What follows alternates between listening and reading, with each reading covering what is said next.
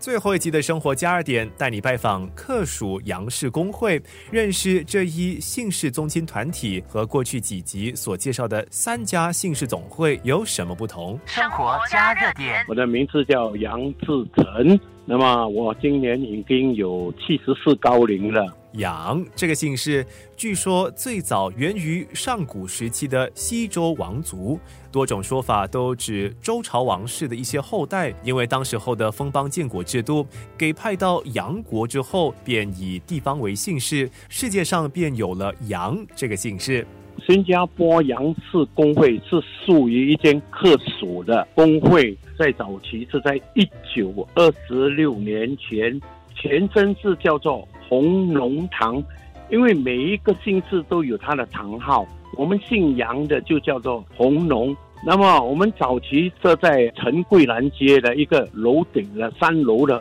木板的洋楼来的，非常的陈旧。那在了一九六七年的时候，我们就购买了新会所，在牙龙三十一巷的人民大厦四楼。在一九八十五年又重新购买牙龙三十五巷。到了一九九七年，董事部为了配合啊我们的政府的市区的外贸的发展，在助钱助力重建现代化的五层楼的会馆大厦，那么就是我们今天的新加坡杨氏工会大厦。生活加热点。早期成立这个会馆，主要的就是我们的先贤老祖宗从中国南来找生活谋生的时候。通常他们是居住在亲戚朋友家中，当时的老中青们为了让一些前来谋生的同乡有的居住，就成立了这个会馆。然后我们成立工会，最主要还是联络乡情，大家能够经常汇聚在一起。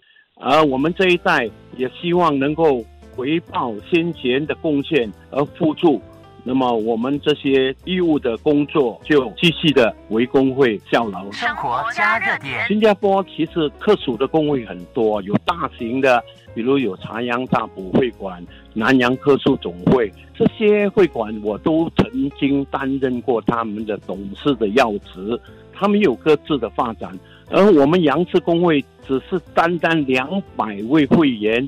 只能啊是一个属于很小的工会。可是我们的先贤很有远德，他就是给了我们这一座五层楼的现代化的设备，冷气、礼堂有卡拉 OK 直播室，那么加上有强盛的理事来主办一些常年的活动啊，比如春季啦、中秋啦，那欢庆每年的周年等活动。那么工会本身也有一些有水平的文工团啊，现场乐队的活动。经常在一些慈善啊、团体啊、老人院做义务的演出。生活加热点，你要知道，目前啊，社区联络所的成长啊，已经变成了一个俱乐部，比我们的工会的一些福利更好。所以，我们大多数的中青子女们呢，都去啊啊联络所啦，或者 RC 啊，参与他们的活动了。所以，我们的人数啊，可以说越来越减少。这是我们啊一般中乡团体们的一种的担忧的，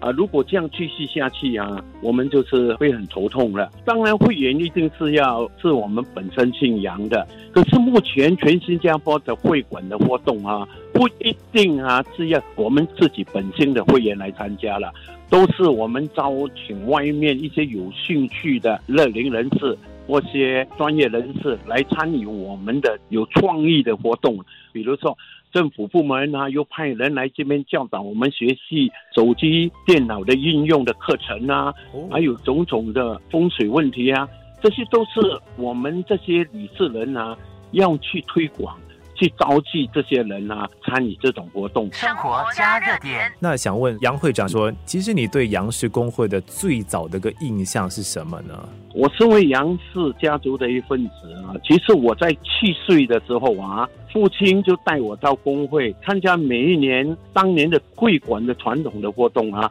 我们看到一些叔叔伯伯每年都很勤奋的忙碌会馆所主办的一些传统礼节的活动，当时。我立下志愿，长大后一定要为自己的会馆服务。我曾经听父父亲说过，我曾祖父南来的时候，当时是独自一个人，也是得到会馆的协助啊，因此我这一代，我也是呼吁我们的所有的一些乡亲啊，能够回馈工会。所以我们参加工会主要原因也是这一点。嗯，主要也是一种饮水思源的一个回报方式对对。，这个很重要。生活加热点，那么你们这些工会已经很久了，那么你们要如何去确保呃能顺利时代的改变啊？这个很重要的问题了。所谓呢，我们华人就是说创业容易啊，可是你守业难呢。哇老祖宗给了你这座五层楼的大厦，目前值得一千万，可是如果你没有真正的一些专业的人才去打理啊，你是很难维持啊整座大厦的开销啊。我们只是靠每一层楼的收租的租金，尤其是在这个疫情三年里面啊，我们真的是亏了三年的一些费用，而且工会里面的都是义务的啊，没有拿薪水的，只是义务看守工会，帮忙工会管理委员会收租、招租，都是要靠自己的。现在呢，所有的文件啊，都是要经过电脑 Plus 新 Pass。如果你没有一个很专业的人来打理啊，啊，不简单了。这个工会是不不简单的，所以有一些工会啊，已经零零散散的，很头痛。我们都大家互相协助，帮忙一些啊比较啊没有发展的工会啊，协助他们一些会务的工作啊，这个呃是非常重要的。那么现在希望产业能够增加增税啦，把产业能够啊提高啊，我们就可能会打算把整个大厦给一些承包商啊、管理委员会来处理。那么我们这些理事啊、做会长的就不用去这么担心了，我们就能够维持下去。生活加热点，所以我也呼吁我们一些信仰的子弟们，是客家的也好啊，尽量的来我们杨氏工会。我们现在杨氏工会已经没有收任何的会员费或者入户会了，只要你是客家人，有人介绍，我们都接受你。新加坡杨氏工会啊，OK。